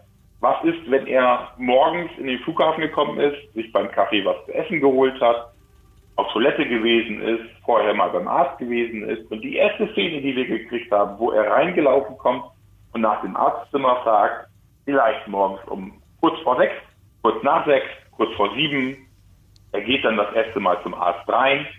Der Arzt macht das, was er macht, sagt, gib mir deinen Pass, er schreibt es auf. Dann kommt es zu dieser Situation. Lars sagt zu Sandra dann am Ende, sie lassen mich nicht fahren oder fliegen, bittet sie dann aber im gleichen Atemzug auch noch um Geld. Das Geld braucht er vielleicht, um es per Western Union äh, abzuheben, damit er dem Arzt Geld geben kann, damit er seinen Reisepass wieder kriegt, damit er vom Flughafen abfliegen kann in der Kombination mit seinem Handy, was uralt war, was absolut schlecht vom Akku war. Sandra möchte ihm die Zahlen per Western Union nur Telefon sagen. Sein Telefon hält es aber nicht mehr aus. Das Akku ist platt, das Ding ist aus. Das sind so viele Punkte, die möglich sind. Aber sie hat ihm die Nummer nicht mehr durchgeben können. Nein. Deswegen wurde das Geld auch nie abgeholt. Also nicht, weil Lars Richtig. nicht wollte, sondern weil er nicht konnte, weil er die Nummer nicht hatte. Richtig. Das Geld ist drei Wochen, zwei oder drei Wochen später zu Sandra zurückgebucht worden. Okay. Was wäre passiert, wenn er sich das Geld hätte holen können? Hätte der Arzt ihm dann, wenn das so gewesen ist, die Papiere gegeben? Hätte er dann abends fliegen können? Oder hat er in der Situation beim Arzt einfach nur noch gesehen, scheiße, er hat jetzt hier irgendwie die Polizei reingeholt, deswegen kam der Polizist oder wer auch immer kurz ins Zimmer. Die haben sich auf Bulgarisch unterhalten, das hat Lars nicht verstanden. Der ist dann wieder weg. Vielleicht ist dann, die sind da 500 Euro gefallen oder, oder 100 Euro oder was auch immer. Hat sich dann gedacht, ich lasse meine Klamotten hier und flüchte jetzt von diesem Flughafen. Ich komme schon irgendwie nach Hause. Aber das kann uns Lars nur am Ende selber sagen, erzählen. wenn wir ihn gefunden haben. Das sind alles so wäre wenn, die man, ja, Es sind halt Was zu viele auch- Spekulationen im Spiel, ne? genau. Was, wär, was wäre auch passiert, wenn einer der Freunde da geblieben wäre, so wie sie es angeboten haben? Lars hat es ja selber zu seiner Mama gesagt. Mama, ich habe die nach Hause geschickt, weil die alle am nächsten Tag wieder arbeiten müssen. Er war der Einzige, der noch eine Woche mehr Urlaub hat. Willst du dann auch nicht, ne, dass deine Freunde Umstände haben. Aber weil du seine Mutter gerade schon angesprochen hast, Sandra, sie war ja letztendlich auch vor Ort. Wie wurde da mit ihr umgegangen? Wie hast du das alles empfunden? Sandra hat von vielen Bulgaren, nachdem die erfahren haben, was los ist, sehr, sehr viel Hilfe bekommen. Sehr, sehr viel, auch, hab, auch ich habe Hilfe bekommen. Ich habe da mittlerweile sehr, sehr gute Freunde, die mir auch jetzt immer noch zur Seite stehen und auch jetzt immer noch in allen Situationen, wenn ein Hinweis reinkommt, jederzeit helfen. Wir sind innerhalb Bulgariens, innerhalb von, ich würde behaupten, 30 bis 40 Minuten an jedem Ort in Bulgarien. So gut sind wir da mittlerweile vernetzt. Das Einzige, was tatsächlich negativ war, ist das Verhalten der bulgarischen Polizei Sandra gegenüber. Weil? Wir sind an einem Abend sogar von der Polizei verfolgt worden, muss ich leider so sagen, von einem Zivilpolizisten, den ich dann mit dem Kollegen, der damals aktiv war, aufs Verkehr gezogen habe, weil wir uns mit zwei Helfern treffen wollten in der Öffentlichkeit. Und wie ich es zum Glück bemerkt habe, dass da jemand hinter uns gelaufen ist, der uns hinterhergelaufen ist, weil ich ihn mehrfach gesehen habe, mehrfach wahrgenommen habe, weil der Polizist einfach schlecht war und dem wie er uns hinterhergelaufen ist. Dann war es so, die Situation habe ich auch leider live miterleben müssen, ist uns der leitende Ermittler entgegengekommen, hat Sandra erkannt, hat mit unserer Dolmetscherin gesprochen und hat unserer Dolmetscherin zu verstehen gegeben, wenn Sandra nicht innerhalb der nächsten zwei Stunden auf dem Polizeirevier erscheint und dort eine DNA-Probe abgibt, dann würde er sie festnehmen und des Landes verweisen. Mit welcher Begründung? Weil er Sandras DNA-Probe haben wollte. Unfassbar. Macht aber, macht aber keinen Sinn, weil die deutsche Polizei per Interpol, per Datenbank mit allem drum und dran die DNA-Probe von Lars mit allen Polizeidienststellen geteilt hat, die damit involviert waren. Das war also reine Schikane. Ja, das war einfach nur Machtdemonstration von diesem einen Polizisten. Da ist Sandra dann auch nicht eingeknickt, aber sie hat es dann gemacht. Sie ist dann damit aufs Polizeirevier.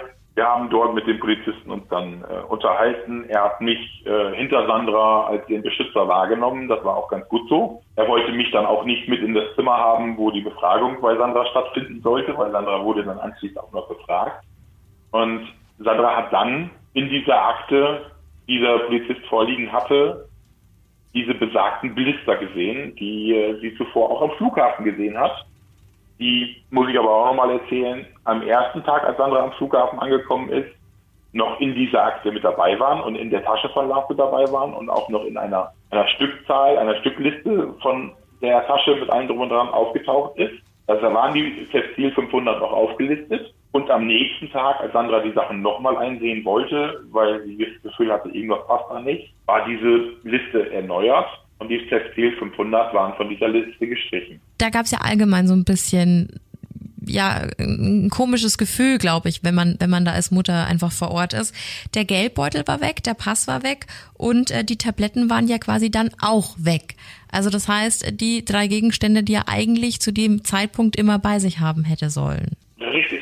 Zudem äh, muss man dazu sagen, Sandra ist ja im Osten aufgewachsen, in der DDR. Dadurch ist sie schon ein bisschen vorgeprägt und sie hatte in ihrer Schulzeit ein wenig Russisch. Das heißt, sie hat die Dame, die den Flughafen geleitet hat, zu diesem Zeitpunkt auch einigermaßen verstanden. Da war es dann so, dass sie ein ganz, ganz komisches Gefühl gekriegt hat und auch der Anwalt, der Sandra begleitet hat, der Deutsch-Bulgarisch betreten hat, hat am Ende gesagt, lass uns auf sich beruhen. Ich habe meine Familie hier in Bulgarien. Ich möchte wieder nach Hause. Das ist schon harter Und das Tobak. ist ein Anwalt, der in Bulgarien aufgewachsen ist. Hm. Fällt einem nicht mehr viel zu ein. Riecht alles nach Verschleierung und Vertuschung. Absolut. Was auch noch ganz spannend ist, du hast uns ja in unserem Vorgespräch schon etwas über den Flughafen in Warna verraten. Wer da mit drin steckt und wie das alles zusammenhängt. Magst du das unseren Hörern nochmal erzählen? Weil da waren wir völlig baff. Der Flughafen gehört zu einem Teil der sogenannten Fraport GmbH. Das ist die Frankfurt Airport GmbH, wenn man das aussprechen würde. Und der andere Teil gehört zum Mehrteil der größten Mafia-Organisation Bulgariens. Das sagt schon sehr viel aus. Was dann vielleicht ja auch, ja, sein könnte, dass dann einige Sachen eben verschwunden oder vertuscht worden sind, nicht wahr? Das durchaus, ja. Es ist tatsächlich am Flughafen in, in Varna so, dass die Mitarbeiter zum Beispiel, die das Gepäck in die Flugzeuge schaffen und so weiter, jeden Morgen husten müssen, also Alkoholmessungen und Drogentests machen müssen, ob sie nicht irgendwas genommen haben. Das spricht natürlich für den Flughafen. Ein bisschen Richtung europäische Standard. Ja. Gegen den Flughafen spricht einfach die ganze Situation am Flughafen. Es ist ein altes Terminal, was immer noch als Bürogebäude genutzt wird, komplett äh, verfallen, auf gut Deutsch gesagt. Also da würde ich nicht reingehen wollen. Ähm, einige in Deutschland würden äh, da gerne eine, eine, diese, diese Urbex-Touren drin machen, Lost Places mäßig. Daneben ist ein ganz, ganz neues Terminal gebaut, in fröhlichen Farben, alles wunderschön. Aber wenn man in das Flughafengelände reinfährt, wird man als erstes von der Militärpolizei begrüßt. Man muss durch ein Schrankensystem, das Kennzeichen wird erfasst, die Personen im Fahrzeug werden über Kamerasysteme erfasst und daraufhin fährt man an der Militärpolizei vorbei, die einen regelmäßig rausziehen und kontrollieren. Umso verrückter, dass Lars dann einfach zu einer bestimmten Uhrzeit nicht auf diesem Flughafen irgendwo erfasst worden ist. Wenn alles so überwacht wird. Ja, das ist das nächste Thema. Dann muss man dazu sagen, der Flughafen, also ein Flughafen in Deutschland hat gewisse Stauenhöhen, und auch äh, nochmal separate Bereiche, wo nur die Sicherheitsleute ihre Runden drehen oder die Feuerwehr die Runden dreht. dass sie gar nicht in Richtung Landebahn oder Startbahn in die Richtung kommen. Das sind separate, ich sage jetzt mal Zonen. Beim Flughafen Warna ist es so, um ans Terminal zu kommen, kann ich vom Feld aus einfach über den Zaun steigen und ich stehe direkt vor dem Terminal. Und genau über die Schwachstelle von diesem Zaun ist Lars gegangen.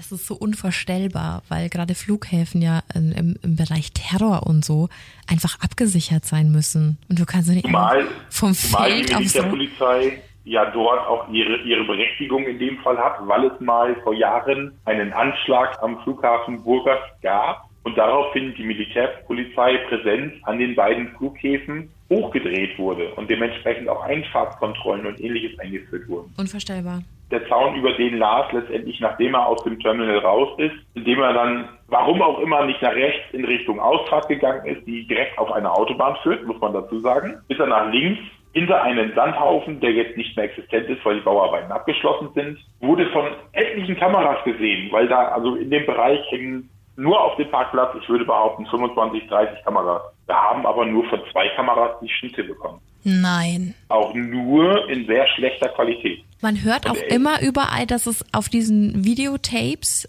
quasi kein Hinweis darauf gibt, dass irgendjemand hinter Lars her war. Aber das schließt sich ja dann quasi jetzt schon wieder aus, wenn nur zwei funktioniert haben, weil man kann ja somit gar nicht alles abdecken. Man kann nicht alles abdecken und die Videoaufnahmen, wo Lars zu sehen ist, äh, sind zehn Sekunden lang. In dem Moment. Und wenn nach diesen zehn Sekunden jemand aus der Tür gekommen ist, ist er natürlich nicht mehr auf dem Band. Wenn Lars über den Zaun, also das wissen wir zu 100 Prozent, dass er über den Zaun gegangen ist. Der Zaun ist zu dem Zeitpunkt und das letzte Mal, als ich da war, war der nur knapp einen Meter hoch. Die Reporterin, die ich dabei hatte, die ist zwar sportlich, aber die konnte so über diesen Zaun steigen. Also die konnte ohne Probleme, trotz Stacheldraht, äh, was links und rechts daneben war, einfach stumpf oben drüber steigen, weil dieser Zaun einfach eingefallen ist durch Pflanzen äh, und ein paar andere Geschichten. Die alten Betonpfeiler sind auch schon nicht mehr die besten und es führt halt direkt auf dem Feld. Und die Reporterin ist damals so drüber weggestiegen, stand auf der anderen Seite, guckte mich an und sagte, das habe ich auch noch nicht erlebt. Und das haben auch einige bei uns dann angezweifelt. Wie kann das sein, dass er über einen Zaun von einem Flughafen klettert? Die müssen 2,50 Meter hoch sein, die müssen Stacheldraht haben oder NATO-Draht, sagt man dazu. Da, da kommt man nicht drüber, ohne sich zu verletzen. Aber auch ich, so unfit wie ich aktuell bin, komme über diesen Zaun. Wie hat Sandra reagiert, als sie das alles mitbekommen hat? Welche Emotionen haben da dominiert? Sandra ist ein sehr, sehr kontrollierter Mensch. Also ich muss wirklich sagen, sehr ja, sie weint, sie, sie bricht zwischendurch zusammen, aber die, ich sage jetzt mal, 90 Prozent der anderen Zeit ist sie einfach eine Stärke in Person, die ich in meinem Leben noch nie gesehen habe. Und ich muss dazu sagen, sie hat seit dem Verschwinden von Lars so viel Scheiße durchgemacht, wo ich gesagt habe, ich besuche dich nächste Woche in der Psychiatrie oder woanders. Aber diese Frau steht noch immer. Diese Frau hat noch immer Kraft und macht weiter mit mir zusammen. Dafür echt und, äh, Hut ab. Wenn man jetzt auch, wie sie sich in Bulgarien verhalten hat, wie offen sie war dem Land gegenüber. Im Grunde genommen, ihr, das Land hat ihren Sohn verschluckt. Die hätte völliges Recht gehabt, auf jeden sauer zu sein. Sie hätte völliges Recht gehabt, auszurasten oder ähnliches. Aber sie hat sehr kontrolliert, sehr positiv auf die Leute reagiert, hat sich auch bei allen, die uns kleinsterweise geholfen haben, bedankt und, und äh, es ist, es ist der Wahnsinn. Ich weiß nicht, woher diese Frau die Kraft holt. Ich weiß es einfach nicht, ich kann es nicht verstehen. Aber das sagt mir dann auch wieder, wenn Lars nur ein, ein Mühe so war wie Sandra, dann kann der alles schaffen das ist auch ein guter, guter Punkt jetzt. Wahrscheinlich die Liebe und die Hoffnung. Ich, ja. ich wollte es gerade sagen. Das ist halt einfach die Hoffnung, die dann Berge versetzt. Und Rainer, du hast Lars ja nie persönlich getroffen, kennst ihn aber wahrscheinlich durch deine Recherchen in- und auswendig, wahrscheinlich besser als viele Freunde. Was ist denn jetzt deine persönliche Meinung? Was passiert ist und wo könnte sich Lars zum jetzigen Zeitpunkt deiner Meinung nach aufhalten? Also was ist deine wahrscheinlichste Einschätzung? Also meine persönliche Meinung ist einfach, dass Lars es in irgendeiner Art und Weise schafft, gerade zu überleben. Weil wir in der Zeit sehr, sehr viele Leichen gefunden haben, aber auch Obdachlose, die es dann letztendlich doch geschafft haben, dort zu überleben. Muss ich dann ganz klar so sagen. Also die haben sich da Sachen gebaut, wo ich niemals drauf gekommen wäre. Dadurch, dass ich Lars auf eine andere Art und Weise kennengelernt habe, indem ich seine Wohnung mir angeschaut habe, auch seine Wohnung mit ausgeräumt habe, dann auch gesehen habe, womit hat er sich beschäftigt, was war sein Lebensmittelpunkt mit der Arbeit zusammen, was waren seine Hobbys in der Freizeit, dass er angeln gegangen ist, dass er sich die äh, Dokumentationen von Bear Grylls reingezogen hatte und die alle, also ich muss wirklich sagen, alle bis 2014 auf seinem Receiver gespeichert hatte wo man ja auch sehen kann, wie oft hat er sich was angeschaut und so weiter, der hat das gesuchtet. Deswegen bin ich der festen Überzeugung, dass er noch lebt. Die Frage ist, weiß er, wo er ist? Und, und weiß er, wer er ist, ne? Ja, weiß er, wer er ist, weiß er, wo er ist und wie ist sein jetziger Zustand? Ist er in dieser Psychose, in dieser retrograden Amnesie hängen geblieben? Oder hat er sich wieder einigermaßen aufgerafft und hat einfach nur nicht die Chance, sich bei seiner Mama zu melden? Was eigentlich äh, sehr unwahrscheinlich ist, weil die dort eine sehr einfache Telefonnummer haben und Lars diese eigentlich auswendig kennt oder kannte. Nur, ich sage ganz ehrlich, ich habe viele vermissten Fälle betreut. Ich habe viele negative Aus, ja, Ausgänge der, der Fälle gehabt. Ähm, da muss ich jetzt gerade selber schlucken. Solange ich keine Leiche gefunden habe, lebt er für mich. Und wenn er nur wirklich nur ein Stück wie Sandra und wie Lars Papa ist, dann weiß ich, dass er das schaffen kann, dass er überleben kann, auch wenn er am Ende nicht mehr ähm, ja, aussieht wie jetzt eine Standardperson in seinem Alter, aber ich bin der festen Überzeugung, dass er lebt. Ich bin auch der Meinung, dass alles, was nach und nach passiert ist, Stück für Stück das fast zum Überlaufen gebracht hat. Und ich bin auch der Meinung, dass der Arzt der Dreh- und Angelpunkt ist, der Arzt im Flughafen. Hm. Wir wünschen ihm, dass er zurückkommt. Deswegen machen wir das hier auch. Also um einfach nochmal den Anreiz zu geben, Mensch, haltet einfach die Augen offen. Egal, wen du auf der Straße siehst, einfach genauer hingucken. Weil ich glaube, dass da ganz oft sehr, sehr gute Sachen passieren können, wenn, wenn Menschen da zusammenhalten und einfach aufmerksamer durch die Welt gehen. Wer weiß, wir sind alle immer auf der ganzen Welt unterwegs und sind im Urlaub. Also vielleicht sind auch viele von, von unseren Hörern ja irgendwie in Bulgarien unterwegs oder auch in anderen Ländern. Man weiß es ja nicht, ähm, wo es ihn vielleicht hin verschlagen hat und dass man da einfach ja nochmal den Impuls setzt, Mensch, haltet die Augen offen und äh, wenn nur der kleinste Hinweis vielleicht vorhanden ist, einfach melden. Ja, ich muss wirklich so sagen, jeder Hinweis ist wichtig. Und wenn es nur, nur ein Schuh ist, den man gefunden hat, der auf die Beschreibung von den Schuhen von Lars passt. Ganz wenn man sagt, ich habe da jemanden gesehen, der der Beschreibung entspricht, muss ich immer ganz klar sagen, bitte, auch wenn es das Gesetz sagt, jeder hat das Recht auf ein eigenes Bild, macht bitte Fotos und schickt diese uns entweder über unsere WhatsApp-Nummer über die gleiche Nummer per Telegram oder per Streamer oder per Viber. Also wir haben wirklich fast jeden Messenger aktiv. Schickt uns diese per E-Mail. Da reagieren wir sehr, sehr schnell. Schickt uns das per Facebook, per Instagram. Egal wo. Wir nehmen jeden Hinweis ernst. Aber wenn ihr jemanden gesehen habt, ist ein Foto, damit wir das anhand des Fotos dann bestätigen oder ausschließen können, plus Standort immer sehr wichtig. Weil jeder Mensch, man mag es kaum glauben, hat mindestens sieben Zwillinge auf dieser Welt. Das heißt, es laufen mindestens sieben Personen, die ähnliche Gesichtszüge haben, parallel mit auf der Welt durch die Gegend, wo man sich denkt, was könnte er sein? Und Lars hat leider ein Allerweltsgesicht. Lars ist nicht tätowiert. Lars hat keine extrem sichtbaren Narben. Und wenn er lange, zottelige Haare und einen Vollbart hat, verschwindet alles aus diesem Gesicht, im Bart und in den Haaren. Hm. Wenn wir schon beim Thema sind, wir haben hier nochmal eine optische Beschreibung, Stand 2014. Also der vollständige Name auch Lars Joachim Mittank, geboren am 9. Februar 1986 in Berlin. Er ist 1,80 groß, hat dunkelblondes Haar und es wird davon ausgegangen, dass er immer noch sehr schlank ist. Außerdem hat er braune Augen und, weil du die Narben gerade schon angesprochen hast, wir haben hier die Info, dass er eine Narbe am linken Unterarm hat. Ist die wohl gar nicht so, so präsent? Ähm, die Narbe ist präsent, wenn er stark gebräunt ist. Ah, okay. Dann, dann kommt diese weiß oder rosa, rö äh, rötlich raus. Wenn er jetzt aber tatsächlich vor einem läuft, würde einem die nicht auffallen. Hm. Das okay. sind quasi nur so ganz direkte Merkmale, auf die man dann vielleicht aufpassen kann, wenn man jemand im Verdacht hat, ja. dass er es sein könnte.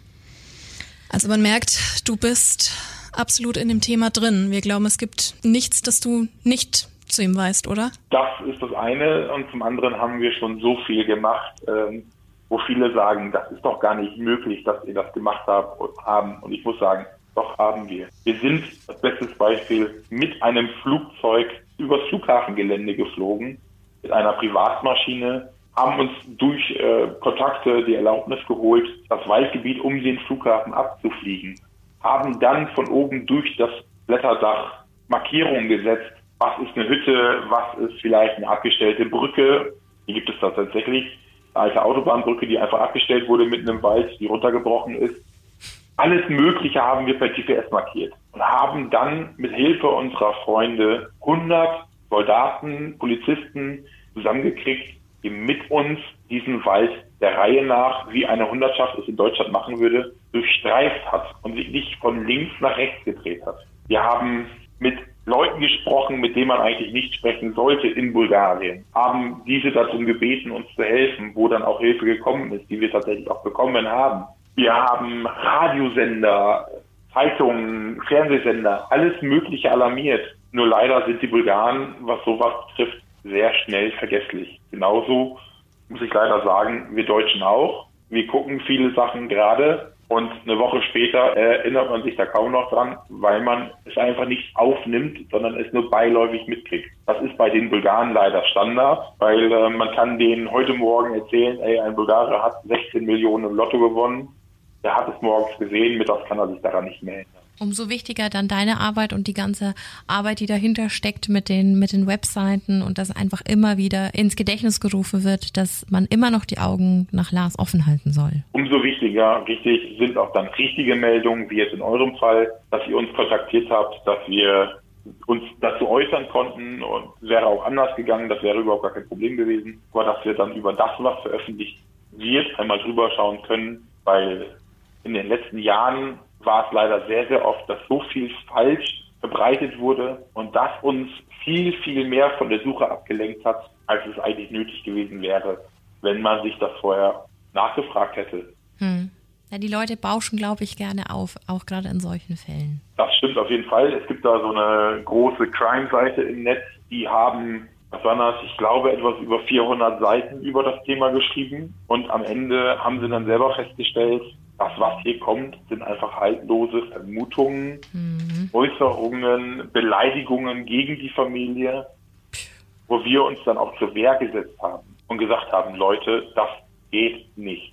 Kommt sowas nochmal in diese Richtung? Egal, ob ihr uns von eurer Seite aussperrt oder nicht, wir haben das im Auge und in dem Moment verfolgen wir das auch. Und da war es auch in den letzten Jahren leider so, dass wir sehr viele YouTube-Videos sperren mussten oder sperren lassen mussten, dass wir Zeitungsberichte, die komplett verrissen waren, zu einer Richtigstellung bringen mussten und ähnliches. Aber das kostet mich so viel Energie. Das kostet mich so viel Arbeit, so viel Zeit. Ich so gerne eigentlich aktiv weiter in die Suche nach Lars stecken wollen würde, was aber gar nicht möglich ist. In dem Moment bremst es ein, weil es die ganze Situation einfach nur noch schlimmer und unerträglicher macht.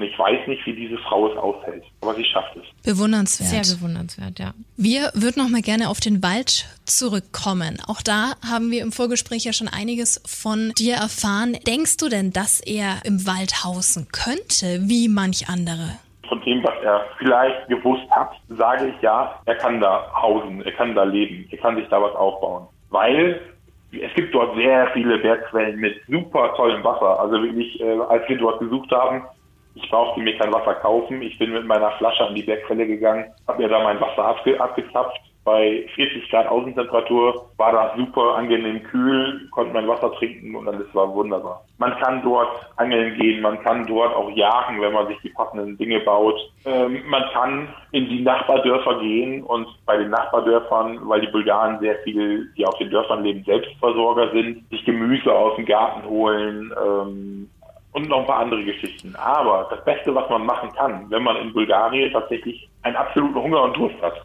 ist auf einen Friedhof zu gehen. Bitte? Ja, die Bulgaren, mit dieser Reaktion habe ich auch gerechnet, die Bulgaren würdigen den Jahrestag, den Todestag einer Person, wenn es ein Angehöriger ist, mit frisch gekochtem Essen und Alkohol oder Wasser oder ähnlichem. Das heißt, wenn ich zu einem gro relativ großen Friedhof gehe und mich durch einen Wald kämpfe und an dem Friedhof ankomme, die nicht eingezäunt sind, kann es sein, dass ich auf den ersten 10, 15 Metern vom Friedhof eine Steinplatte sehe, wo sehr viel Fleisch, Gemüse und ähnliches frisch drauf liegt. Krass.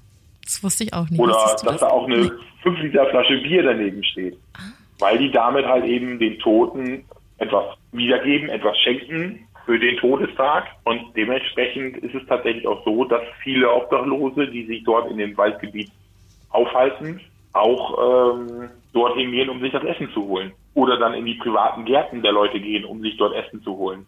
Weil wenn der Bewohner, der dort ist, der dort lebt, gerade einen Reh angefahren hat, weil er es gesehen hat, was gerade über die Straße gelaufen ist und dass sich dann denkt, das fahre ich jetzt mal um, dann nimmt er das mit, nimmt, nimmt es aus und hängt es bei sich in den Garten. Also man könnte schon überleben, indem man sich einfach zu helfen weiß. Ohne Probleme. Ja. Wir wollten jetzt nur noch mal ganz kurz darauf zurückkommen, weil du uns nämlich was verraten hast. Zwei Monate nachdem Lars ja verschwunden war, wurde er ja noch mal gesehen. Und das war ja auch nahe diesem Walde, richtig? Richtig. Äh, es sind zwar drei Monate gewesen. Drei Monate, entschuldige. Im Oktober. Da hat uns durch Zufall äh, sind wir auf einer Landstraße gefahren, die parallel zur Autobahn läuft, die ganz in der Nähe vom Flughafen ist. Also es sind Luftlinie maximal zwei Kilometer. Haben wir mit der Prostituierten gesprochen und die hat etwas über Lars gesagt, was wir nicht verbreitet hatten. Was es ist, erzähle ich jetzt nicht, weil wir sonst äh, vielleicht noch Falschmeldungen oder ähnliches dazu kriegen. Alles gut. Die Prostituierte hat sich dann so geäußert, dass sie gesagt hat, der Mann, der kam, weil sie nicht wusste, dass es Lars ist, ist aus dem Waldstück auf der anderen Seite der Straße gekommen und ist bei mir in die Straße reingelaufen. Daraufhin habe ich ihn angesprochen, ob er Lust hat, Spaß zu haben. Hat er dann verneint. Daraufhin hat die Prostituierte gefragt, wo er hin möchte. Daraufhin hat Lars ihr dann mit seinem nicht ganz so guten Englisch geantwortet, dass er in das Hotel möchte, wo er lebt. Das ist da die Straße rauf. Dann ist er diese Straße weitergelaufen und jedes Mal, das hat die Prostituierte beobachtet, wenn ein PKW kam, hat Lars sich in Gebüschen an, an, am Rand dieser Straße versteckt. Hat sich also auch bei Tag wirklich vor aktiven Begegnungen geschützt. Außer halt eben bei dieser Prostituierten. Das hat er da nicht natürlich äh, nicht gekonnt in dem Moment. Weil sie gerade, als er die Straße überquerte, aus selber so einem kleinen Gebüsch rauskam, wo sie sich gerade frisch gemacht hat. Und du hast uns erzählt, dieses Hotel, das gibt's da auch gar nicht. Nein. Das ist ähm, ein Dorf, wo er hochgelaufen ist oder in welche Richtung er gelaufen ist und da gibt es kein Hotel. Da leben sehr, sehr viele sehr nette Leute, aber da gibt es kein Hotel. Das größte Gebäude, was dort steht, ist die Schule. Was dann auch wieder für seinen verwirrten Geisteszustand vielleicht in dem Moment sprechen könnte. Durchaus, ja. ja. Wir haben auch den, den Weg, was die Prostituierte uns beschrieben hat, haben wir auch prüfen lassen mit einem äh, ja, in Bulgarien ausgebildeten Man-Trailer. Das sind Spürhunde, die Personen suchen anhand von Kleidungsgegenständen und so weiter. Es gibt in Bulgarien nicht offizielle Man-Trailer, deswegen haben wir mit Glück einen jungen Mann gefunden, der uns dabei geholfen hat, weil er aus eigenem Interesse seine seinen Hund danach ausgebildet hat. Und ähm, ohne dass wir dem Mann gesagt haben, was passiert ist, wie es passiert ist, hat dieser Hund genau den Weg genommen, was die Prostituierte uns beschrieben hat. Also war das eigentlich somit die Der letzte Beweis. Sichtung hm. von Lars zu einem späteren, viel späteren Zeitpunkt eigentlich, als man eigentlich ausgegangen ist? Richtig. Anfang Oktober 2014. Sehr, alles, sehr andere, alles andere, was danach an möglichen Sichtungen gekommen ist, kann leider nicht bestätigt werden, weil wir darüber keine Videos, Bilder oder ähnliches haben. Schade. Aber wie gesagt, jetzt nochmal, Rainer, vielen lieben Dank äh, für deine Zeit. Ähm, wenn jetzt irgendjemand denkt, er kann irgendwas dazu beitragen zu der Geschichte jetzt, kannst du nochmal kurz erklären, wie man euch am besten kontaktiert? Wir sind erreichbar über unsere Telefonnummer per Telefon, per WhatsApp, per allen möglichen Messengern, die man eigentlich nutzen kann. Das ist die Telefonnummer 01577 83 00 896. Des Weiteren sind wir erreichbar über Facebook, Instagram und über zwei E-Mail-Adressen die auch bei uns auf der Facebook-Seite, auf der Instagram-Seite und in dem WhatsApp-Profil mit drin stehen, um uns dann in dem Moment zu kontaktieren. Sollte es was Dringendes sein, bitte immer die Polizei rufen und immer darauf bestehen, dass eine Streife kommt, die dann kontrolliert, sei es in Deutschland, sei es in Bulgarien oder ähnlichem.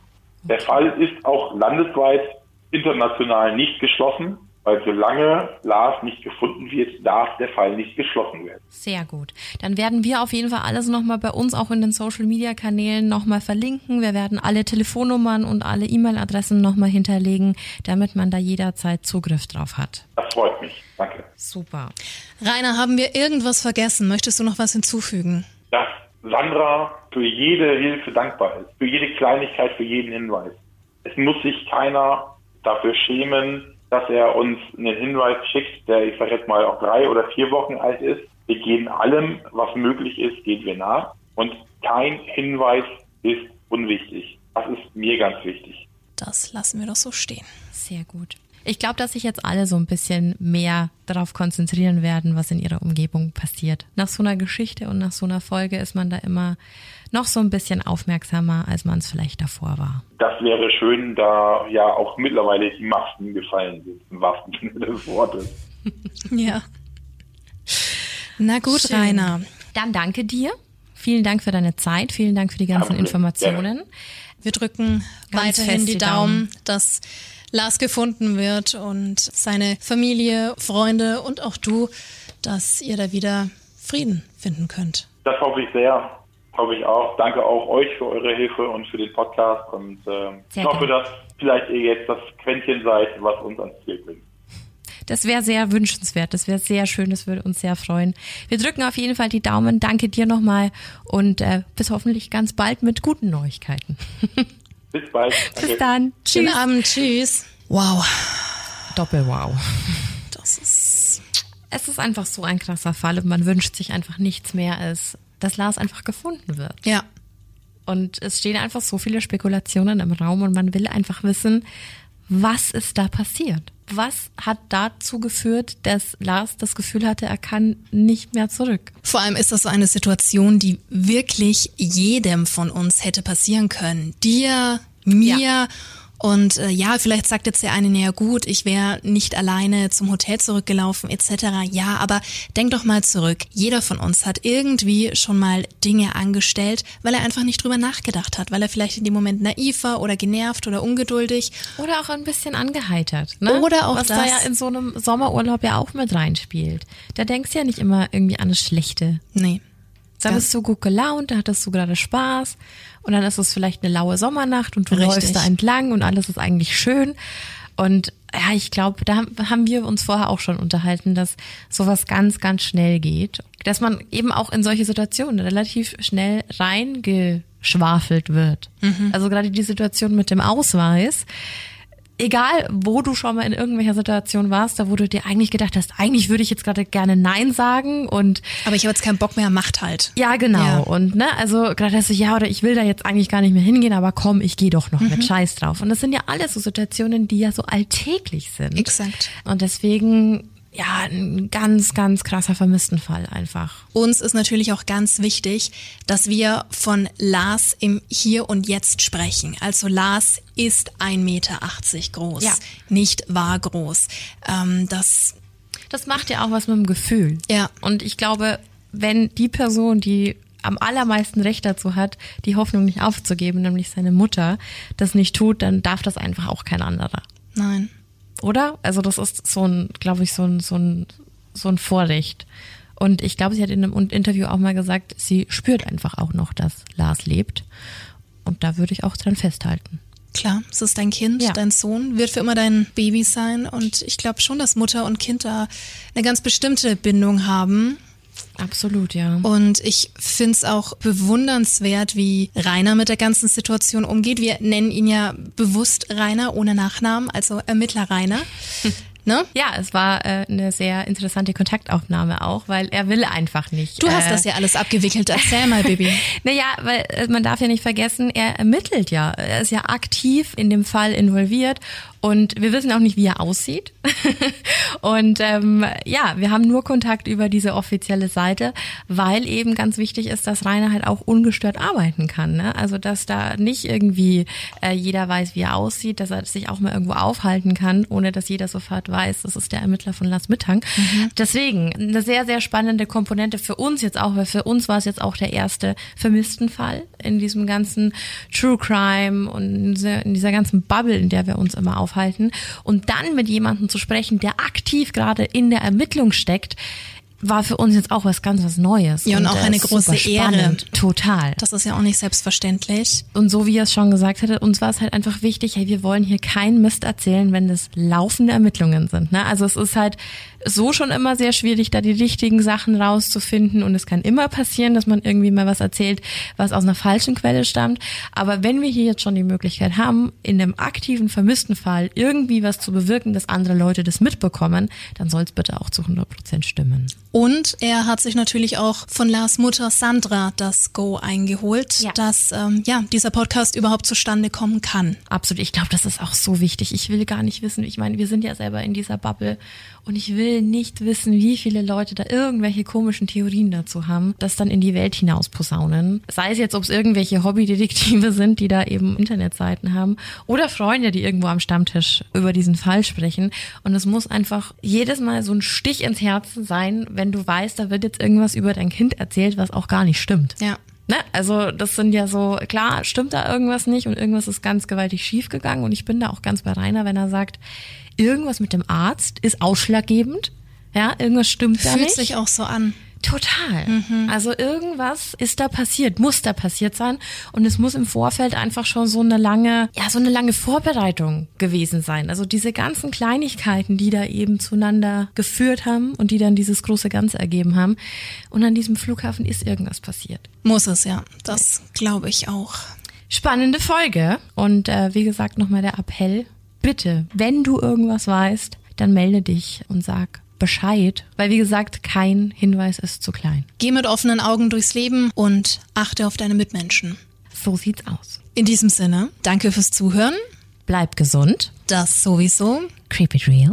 And scary on. Bye bye. Ciao.